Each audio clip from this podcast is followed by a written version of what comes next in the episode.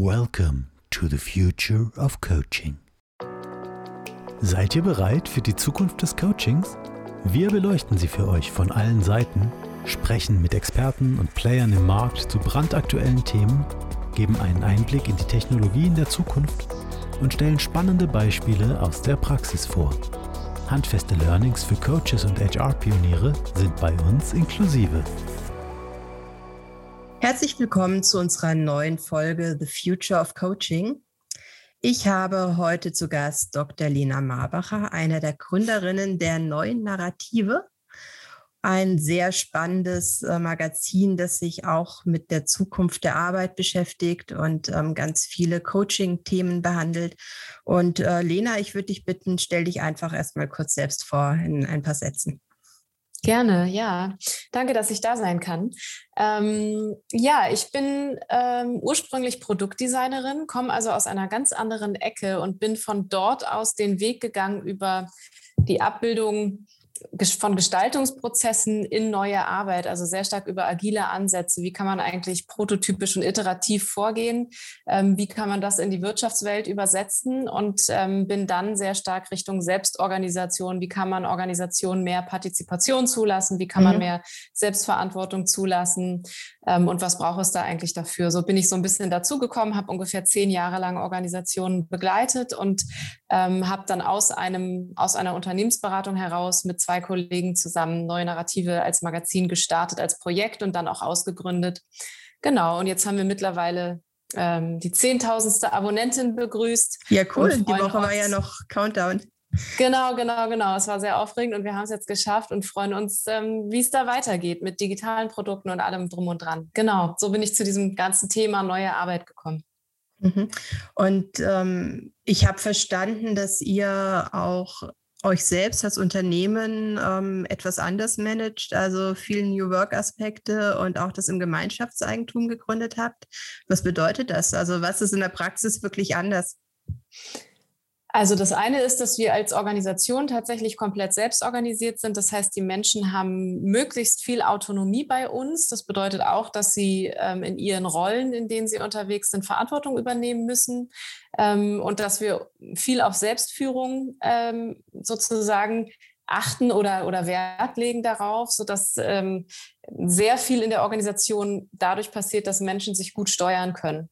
Ähm, und dass wir Prozesse haben, wie wir Entscheidungen treffen, da wo wir gemeinsame Entscheidungen treffen müssen und dass wir äh, sehr transparent haben, wer in der ähm, Unternehmung für was zuständig ist, wer welche Verantwortlichkeiten hat und dass wir ähm, auf allen Ebenen, auf denen wir so arbeiten, sei es operativ oder in der Steuerung der Unternehmung oder auch auf Beziehungsebene, gut miteinander in Kontakt sind, dass wir uns um unsere Beziehungen kümmern, alles Mögliche, was so dazugehört. Und Beziehung ist so ein Thema, was bei uns dann auch stärker Richtung Coaching geht, sozusagen.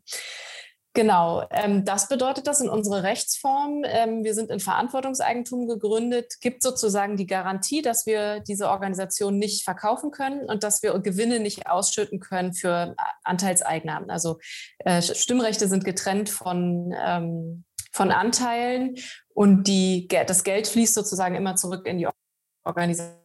Organisation. Das hat insofern erstmal nur den Effekt, dass wir das garantieren können, dass wir unsere Unternehmung nicht irgendwann mal an jemanden verkaufen und unsere Mitarbeitenden ja dann zwangsläufig mitverkaufen. Mhm. Und auch, dass wir eben nicht dass alle Mitarbeitenden dafür arbeiten, dass Lena beispielsweise sich ein teures äh, Auto kaufen kann oder so. Okay. Genau. Ihr seid jetzt wie lange? Ungefähr zwei Jahre in die Reise oder?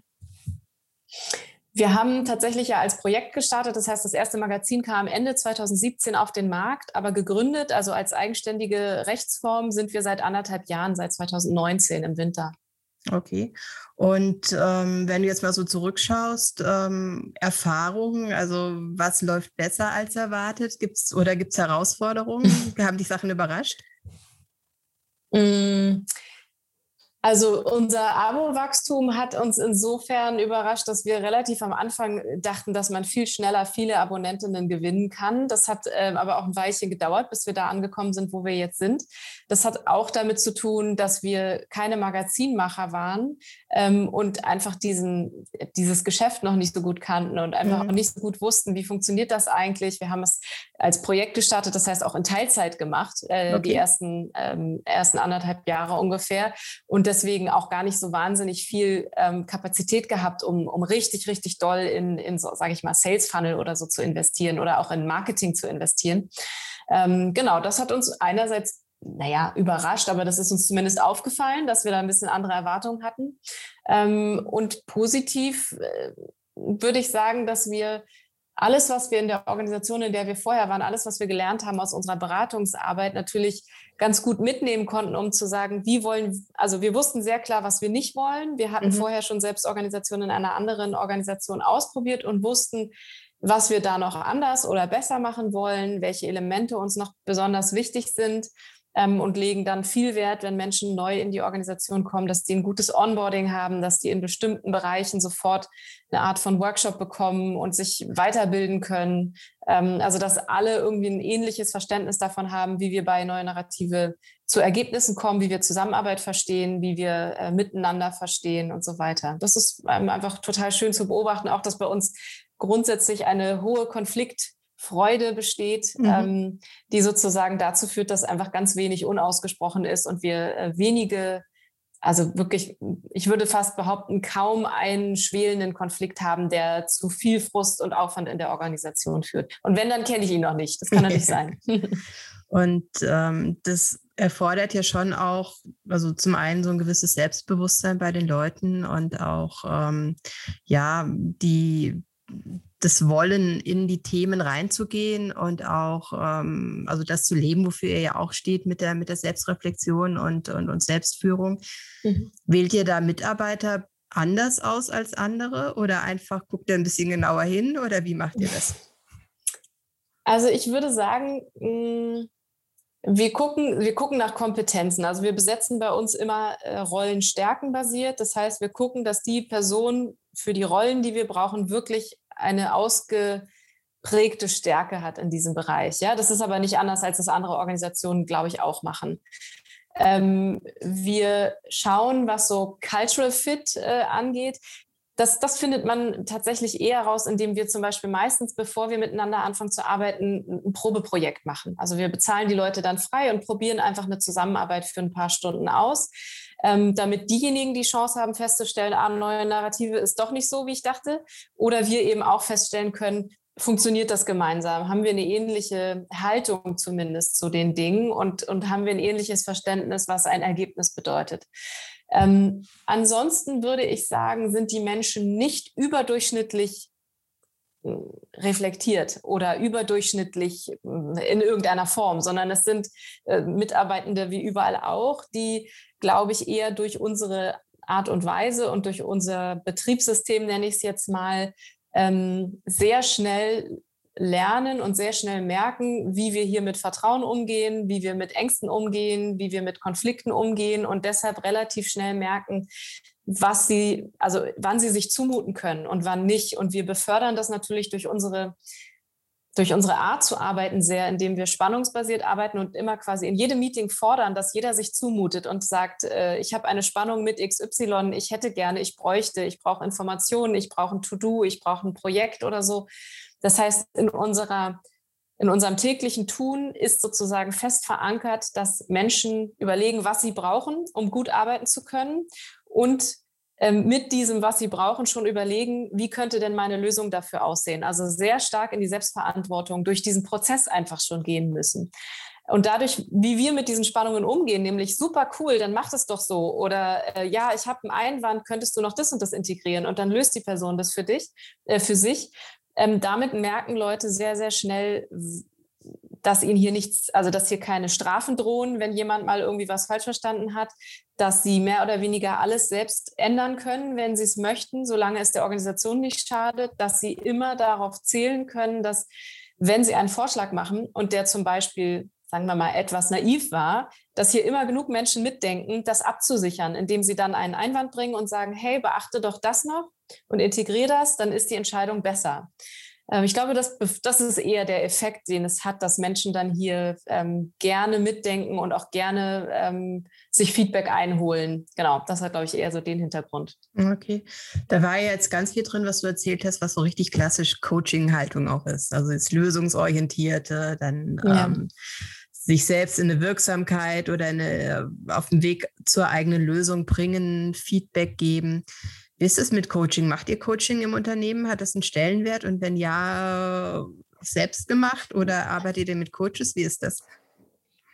Dadurch, dass wir ja stark aus dieser Ecke kommen, arbeiten wir selten mit externen Coaches zurzeit noch. Wir haben, also wenn wir jetzt zum Beispiel ähm, einen größeren persönlichen Konflikt hätten, dann würden wir uns definitiv jemanden extern dazu holen. Weil wenn wir Beteiligte des Konflikts sind, es versteht sich ja von selbst, dann sollte man äh, dann nicht die Rolle der Moderation einnehmen. Ne?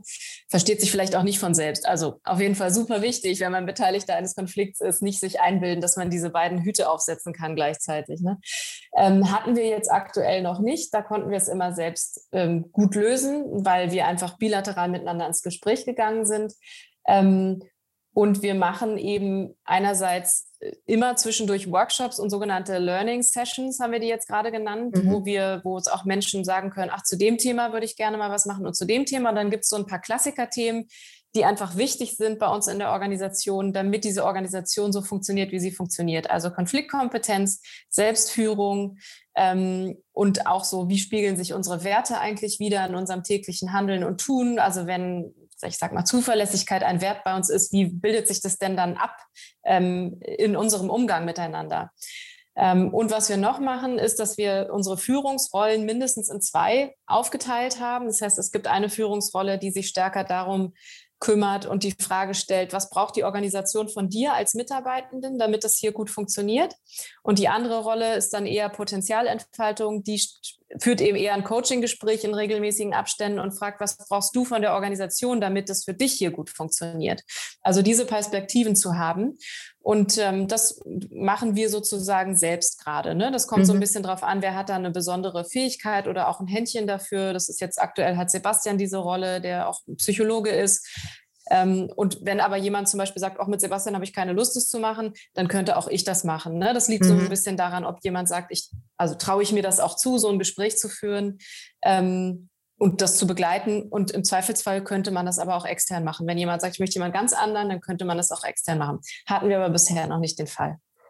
Also schon über Workshops und, und, und auch Termine ein Stück genau. weit Verbindlichkeit schaffen oder auch wirklich Rituale, das regelmäßig zu tun und in Reflexion zu gehen. Wie oft macht ihr sowas? Also wir sind da, glaube ich, auch sehr nerdig unterwegs. Ne? Wir haben das sehr regelmäßig. Wir machen ähm, in, der, mal, in den Teams selbst oder in den Kreisen, wir nennen es ja eher Kreise, da ist es, glaube ich, ein bisschen unterschiedlich. Ich würde sagen, spätestens alle sechs Wochen gibt es Feedbackgespräche im Team. Ähm, wir in einer größeren Runde machen es auch noch mal so alle vier bis acht Wochen, würde ich sagen.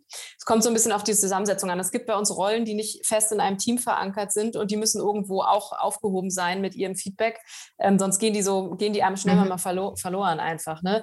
Äh, und äh, so ein ganz simpler Trick ist einfach, sich den Kalender den für das Jahr schon mit diesen Terminen voll zu kleistern, damit man es halt nicht vergisst. Ne? Sonst, ich hatte das auch schon mal in einer Organisation, dass man am Ende des Jahres dachte, ach, ich habe irgendwie vor einem halben Jahr das letzte Mal Feedback bekommen. Warum eigentlich? Ja, weil man irgendwie nicht, äh, einfach nur nicht auf Termine geachtet hat. Ne? Ähm, ungefähr in der Reihenfolge Potenzialentfaltungsgespräche, das ist ein bisschen individuell. Also das, das ist so ein bisschen, wann brauchst du es? Wir machen aber regelmäßig immer wieder darauf aufmerksam, wenn du ein eins möchtest, dann zieh dir jetzt sozusagen das Ticket und mach dir einen Termin mit der Person.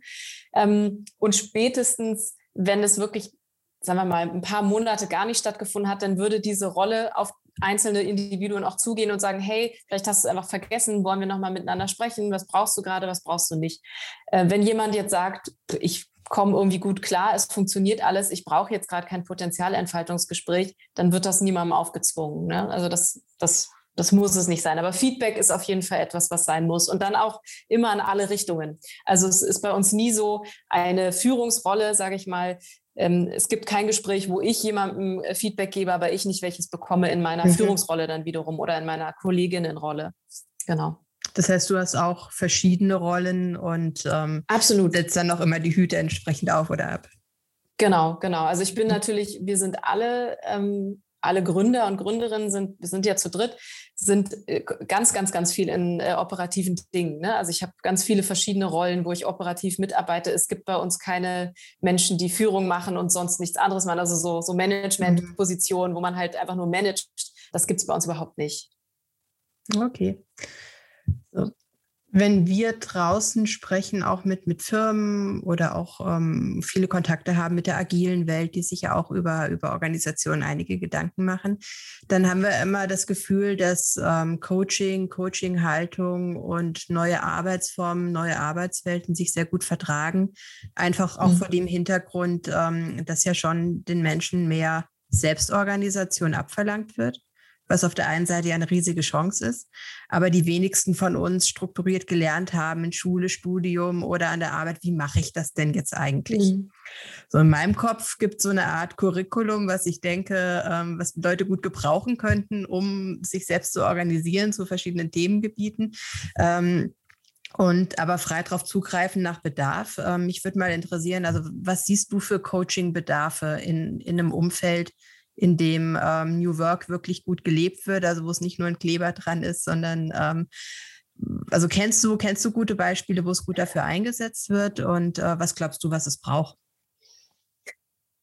Ähm, ja, ich kenne auf jeden Fall Beispiele. Ich würde jetzt aber gar nicht so sehr irgendwelche Firmennamen äh, nennen wollen, sondern eher, was machen die denn dann? Also was, was setzen die sozusagen um? Und das eine ist tatsächlich so ein bisschen das Thema Selbstführung oder auch Selbstmanagement, wie man auch immer es nennen möchte. Wir zum Beispiel orientieren uns relativ stark an Getting Things Done, also gucken mhm. uns an, was gibt es da für Systeme, welche Elemente davon finden wir gut, welche finden wir nicht so gut.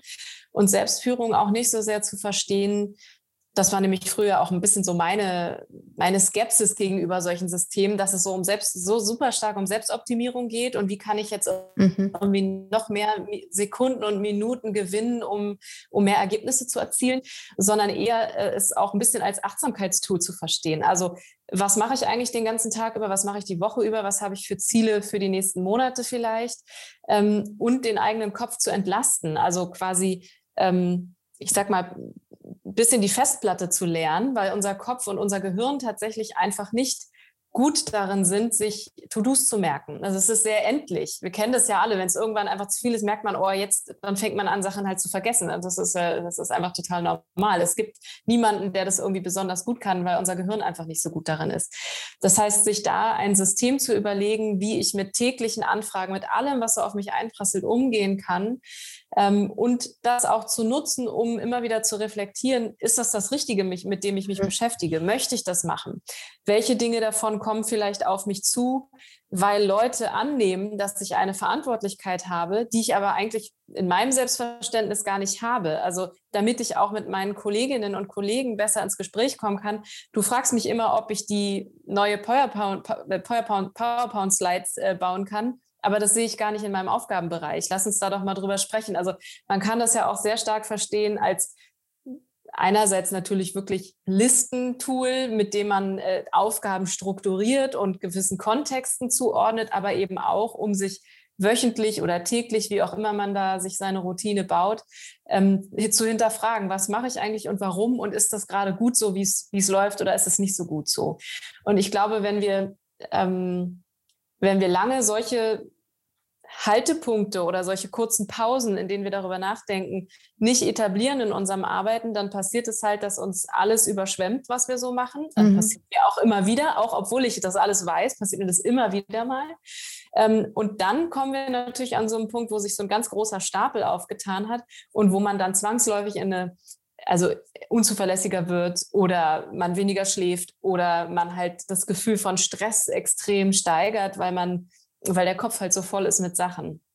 Und dieses Ausspeichern und äh, regelmäßig drauf gucken, das ist, glaube ich, so das, die elementare Grundlage, die ich da irgendwie wichtig finde und die ich auch aus anderen Organisationen kenne, dass das wahnsinnig hilft. Und eben auch mhm. genau, was du angesprochen hast, in diese nur wenn ich das tue, kann ich stärker auch absehen, wofür möchte ich Verantwortung übernehmen und wofür nicht. Wann wird mir was zu viel? Wann brauche ich eine Pause? Wie viele Lücken brauche ich in meinem Kalender, um zu regenerieren oder um ähm, auch genau diese Arbeit zu machen? Also das als Teil meiner Arbeit zu begreifen, meine Arbeit zu strukturieren. Zu, jeden Montag beispielsweise zwei Stunden oder eine Stunde sich zu blocken, um diese Arbeit zu machen. Ne?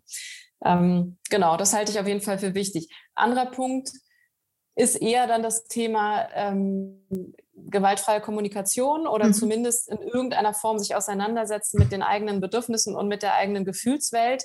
Nicht zu unterschätzen, dass Beziehungsarbeit in einer Organisation total wichtig ist und dass, wenn wir sie nicht tun, es zu, also die meisten Konflikte deswegen entstehen, weil wir nicht gut darin sind, Konflikte zu lösen. Ähm, das wird, glaube ich, oft noch unterschätzt und halte ich für elementar. Dass Menschen in der Lage sind, und das fällt nicht allen immer leicht, total klar, weil auch das lernen wir eigentlich nicht gut, ne? Mhm. Ähm, aber dass Menschen in die Lage versetzt werden, einerseits sich zu hinterfragen, warum bin ich jetzt eigentlich wütend und was hat das mit der anderen Person zu tun? Vielleicht auch, ich bin zum Beispiel eher eine impulsive Person. Äh, für mich war das immer ein gutes Vehikel, um zu merken, okay, wart mal kurz ab, bevor du jetzt sofort anspringst, ähm, was das eigentlich zu bedeuten hat und was das mit dir zu tun hat. Ne? Ähm, das, glaube ich, auch ist schon sehr wichtig und da kenne ich auch relativ viele Organisationen von Konzernen bis Mittelständler und Start-up, die das mittlerweile für sich entdeckt haben und gemerkt haben, ja, es macht schon Sinn und es reduziert Flurfunk, es reduziert mhm. Frustration mhm. und es reduziert letztendlich Zeit, die eben für produktive Arbeit eigentlich viel sinnvoller genutzt wäre. Ne? Es ist eigentlich recht simpel. Ähm, gut, die wenigsten, die wenigsten lernen es wirklich so auf dem Wege, wenn sie nicht in dem, in diesem ganzen Psychologie- und Coaching-Umfeld ja. sich bewegen. Und ich finde es toll, ähm, jetzt die ersten Schulen oder Kindergärten bringen das bei. Mhm. So, was ist denn die Giraffenhaltung? Und ähm, mhm. was mache ich denn jetzt damit? Und ähm, das sind so kleine Dinge, die einfach sehr helfen, glaube ich, schon in, in der Zusammenarbeit. Ja, ja, absolut. Und auch vor allem ja sich selbst. Ne? Also ich finde immer, das sind Sachen, die helfen einem ja genauso auch im Leben allgemein. Mhm. Also wenn ich weiß, wie ich mein, mein Zeug organisiert kriege und wenn ich weiß, wie ich damit umgehe, dass mir jemand gerade total auf die Nerven geht, das hilft mir ja äh, überall letztendlich. Ne? Ja, absolut. Mhm. Wie ist das so Einzelbereich verstanden? Äh, macht ihr besondere Sachen für Teams, Teamcoaching, Teamentwicklung? Wir bieten Trainings an, in denen wir solche Themen eben auch vermitteln. Ähm, ob jetzt eher Richtung Führung oder eher Richtung Selbstführung oder Richtung ähm, äh, Streiten, Konfliktkompetenz oder auch wie man spannungsbasiert arbeitet, ähm, das bieten wir in Trainings an. Und das machen wir dann am liebsten immer für Teams, aber auch, das haben wir schon mal gemacht, das haben wir durch Corona ein bisschen pausiert, offene Trainings zu machen, wo man quasi dann nicht im Team ist, aber in der Gruppe zumindest. Ne? Mhm. Ne? Also wo es immer darum geht, auch in den Austausch zu gehen. Ähm, und was wir zu unseren, wir haben ja so ähm, äh, nicht agil, sondern wir haben Audiotrainings, ich bin bei dem A gerade hängen geblieben, wir haben ja Audiotrainings entwickelt, in denen wir auch diese Themen vermitteln und dazu bieten wir dann Coaching-Sprechstunden an. Also wenn jetzt ein Team oder ein Individuum ähm, zu diesem Thema was gelernt hat, aber noch an irgendeiner Sache hängen bleibt, ne? Ähm, dazu sagen, wie können wir das nochmal dann eher mit einem, mit der Sicht eines Trainers oder einer Trainerin darauf antworten, beziehungsweise als Coach darauf antworten. Genau. Das sind ja alle spannende neue Formate auch, äh, mal zu gucken, wie, also Audio boomt ja sowieso gerade, mhm. aber gerade reingehen, auch nochmal verschiedene Angebote zu machen, finde ich super. Ähm, wie ist denn mit den, ihr, ihr, veröffentlicht ja ganz viele Tools und ähm, woher kommt die Inspiration? Wie priorisiert ihr das? Macht ihr das alles selbst? Arbeitet ihr da mit externen zusammen? Äh, holt euch punktuell Expertise rein oder wie entsteht das? Ja, unterschiedlich. Also dadurch, dass wir ja aus der Ecke zumindest kommen, haben wir natürlich selber schon viele, viele, viele Tools kennengelernt und angewandt und wissen dann bei einigen Themen immer, ah, das ist ein super Tool, was dazu passt. Also haben dann ähm, immer, wenn wir ein neues Heftthema festlegen, wir hatten jetzt gerade am Montag zum Beispiel Kickoff für die nächste Ausgabe, die dann im, im Spätsommer kommt, ähm, dann überlegen wir uns das Thema und dann gucken wir, welche Themen, welche Tools würden dazu passen, weil wir ja immer monothematisch sind. Das heißt, wenn es um Beziehungen geht, dann kommen natürlich Tools, die sich mit, ähm, mit zwischenmenschlichen Beziehungen auseinandersetzen, in Frage. Ähm, was wir aber auch machen, weil klar, wir wissen auch nicht alles, ist, dass wir in unsere Community fragen oder auch in unsere ja, Kolleginnen und Kollegen aus dieser ganzen ähm, Coaching- und New Work-Ecke wenn wir jetzt sagen, ah, wir bräuchten ein Tool, wo man das und das abbilden kann, wir wissen jetzt nicht genau, äh, gibt es da schon was, dann fragen wir natürlich nach. Und da haben wir dann auch durchaus schon Tools von anderen Menschen mit reingenommen, ähm, die wir dann nochmal übersetzt haben in unsere Sprache und auch in unsere Form von Anleitung. Weil oft sind diese Tools ja veröffentlicht als Handout in einem Workshop und sind mhm. noch nicht so selbsterklärend. Und wir brauchen ja immer eine, eine Anleitung, die sozusagen ohne Coach auskommt. Ne? Genau, das machen wir. Ähm, Und das ist natürlich, hat auch dann damit zu tun, wie wir unser eigenes Wissen erweitern, indem wir uns halt auch fortbilden, ne? indem jeder mal irgendwie in irgendeinen Bereich reinschnuppert und sagt, ah, ich möchte jetzt das mal kennenlernen, ich möchte das mal kennenlernen. Ähm, das hat einfach so mit der, dadurch, dass ja unser tägliches Business ist, so wie bei euch ja auch, sich mit diesen ganzen Themen zu beschäftigen, stößt man ja immer wieder auf spannende neue Formate oder auf Bücher. Ähm, genau, da, da schöpfen wir aus allem, was wir haben. Community, Kollegen, Bücher, alles, was es so gibt. Hm. Hast du ein Lieblingstool oder eine Lieblingsmethode? Gute Frage. Ähm, Viele, aber ich kann eins gerne nennen, und zwar also basiert auf dem Prinzip von einer Dyade. Ähm, und wir nannten, es gibt es auch unter ganz vielen verschiedenen Namen, gibt es ja immer das gleiche Tool. Ne? Ich hatte es immer ähm, kennengelernt und auch benutzt unter dem Begriff Listening Walk. Also ein Tool, wo man ähm, zu zweit in der Regel, manchmal kann man auch zu dritt machen, aber zu zweit ist schon ein bisschen ähm, angemessener oder sagen wir mal, ich würde sagen, kann, man kann sich besser auf eine Person konzentrieren als auf zwei. Wo man zu einer Fragestellung im Endeffekt gemeinsam, aber nacheinander reflektiert und das dann in die Wiederholung geht. Und das äh, läuft so ab, dass du eine Fragestellung reingibst, was auch immer es gerade ist. Man kann das auch nutzen, um ein Feedbackgespräch zu führen oder um ein Konfliktthema zu besprechen. Eine Person fängt also an zu sprechen, gewissen Zeitraum. Wir, ich habe es immer gerne gemacht, fünf Minuten sprechen und dann ähm, gehen diese beiden Menschen idealerweise miteinander spazieren. Man kann mhm. das auch machen, indem man nebeneinander sitzt, aber dieses konfrontative sich angucken, das äh, ist dann immer ein bisschen besser, wenn man das vermeidet. Ähm, und nach diesen fünf Minuten, wo jetzt beispielsweise ich gesprochen habe, schweigen wir fünf Minuten zusammen und dann sprichst du fünf Minuten und ich höre dir zu und dann schweigen wir wieder fünf Minuten, dann spreche ich nochmal und das wiederholt man eben dreimal. Das ist ja so ein bisschen das Prinzip von einer Diade, dass man immer wieder über das Gleiche redet, immer wiederholt und mit jedem Mal eben tiefer taucht. Das wird dir ja auch total bekannt äh, vorkommen oder bekannt sein, die Übung. Die äh, liebe ich, weil ich finde, dass Menschen dadurch in tiefen Austausch miteinander kommen und in woanders landen, als sie dachten, ähm, wo diese kleine, einfache Frage sie vielleicht hinführen könnte. Und in der Regel sehr beseelt ähm, von solchen ähm, Gesprächen zurückkommen oder überhaupt berichten und sagen, oh, das möchte ich irgendwie öfter mal machen. Spannend. So noch nicht angewendet, also auch mit dem Zuhören ähm, Richtung Nancy Klein und Time to Think und einfach auch mal den Raum lassen, dass sich Dinge entwickeln können und ähm, einfach mal begleitend nichts sagen. Das hat, glaube ich, schon auch eine, eine, eine, große Kraft, das zu tun und mhm. ähm, das so zu verbinden, sehr spannend. Ähm, Gibt es denn Veranstaltungen oder Leute, die dich, Menschen, die dich in letzter Zeit besonders inspiriert haben? Hm, gute Frage. Hm, ich lese gerade tatsächlich ein Buch, äh, also keine Veranstaltung, aber ein Buch von äh, Diana Kinnert zum Thema die neue Einsamkeit. Das finde ich sehr spannend. Mhm. Also inwieweit ist es eigentlich ein äh, großes gesellschaftliches und auch weltweites Phänomen, dass Menschen sich in einer ultra vernetzten Welt zunehmend ähm, einsam fühlen? Was macht es mit uns? Was macht auch dieses Jahr mit uns, was wir jetzt gerade alle so äh, hinter uns haben oder ne, noch nicht hinter uns haben, aber was jetzt, zumindest dieses eine Jahr, das äh, haben wir jetzt schon in dieser merkwürdigen Situation irgendwie hinter uns gebracht.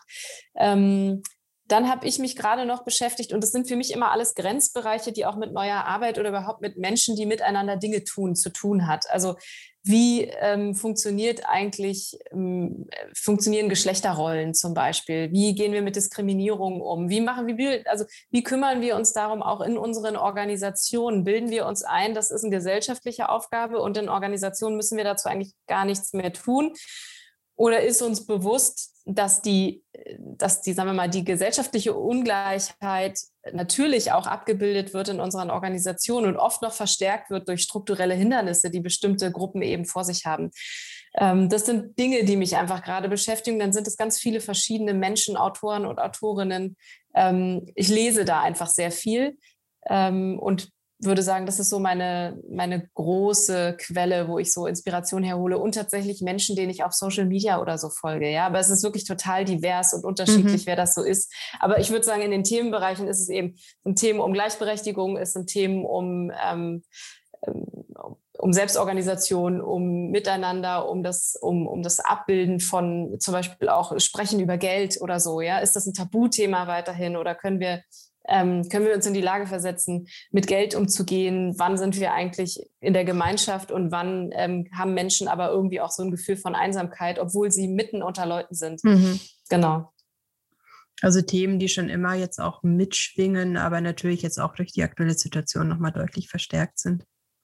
Genau. Mhm. Okay. Und ähm, so Thema Selbstreflexion, also manche Coaches sind, sind gar nicht so gut drin, sich die Zeit zu nehmen, wirklich dann auch sich mal zurückzunehmen und selbst zu reflektieren. Was machst du, wenn es richtig stressig wird und wie, wie verankerst du Selbstreflexion in deinem Alltag? Also ich habe einen körperlichen Begleiter, der mich spätestens darauf hinweist, dass ich zu viel Stress habe. Und das ist ein chronischer Tinnitus, den ich seit äh, wirklich Jahren habe, seit zig Jahren habe, seitdem ich 18 bin. Oh ähm, und spätestens, wenn der äh, lauter wird, dann weiß ich, okay, du solltest dich mal ein bisschen zurücknehmen oder solltest mal irgendwie eine Pause machen.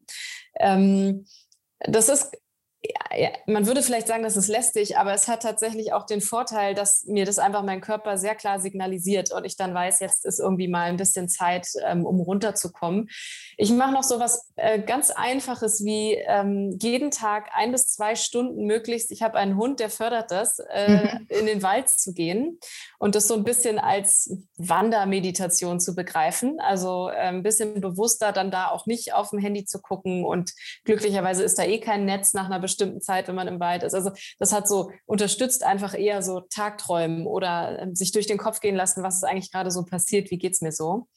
Ähm, ich habe auch eine, eine, Meditationsroutine, die ich da auch durchaus dazu zählen würde, dass ich irgendwie mal mehr, mal weniger mich auf mein Kissen setze und einfach mal versuche zu schauen, was da so los ist.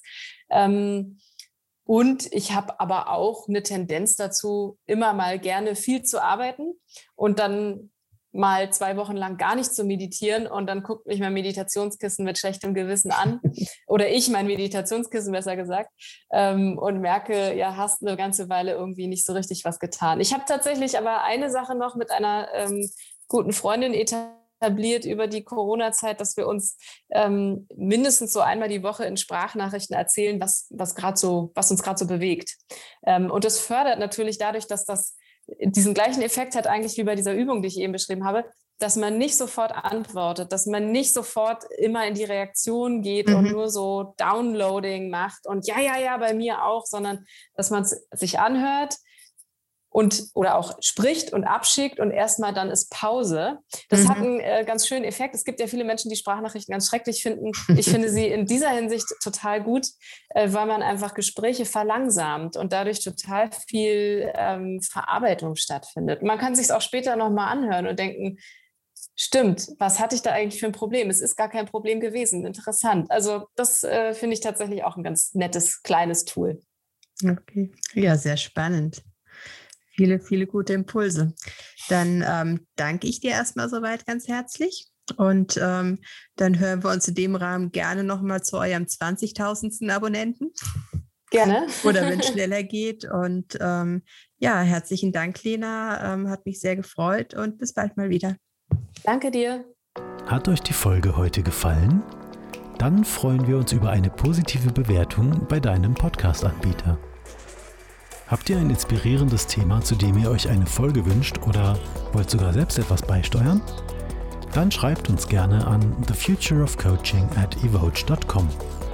Für heute ist jetzt leider Schluss, aber vergesst nicht, wenn die Außerirdischen kommen, holen sie sich die Unreflektierten zuerst.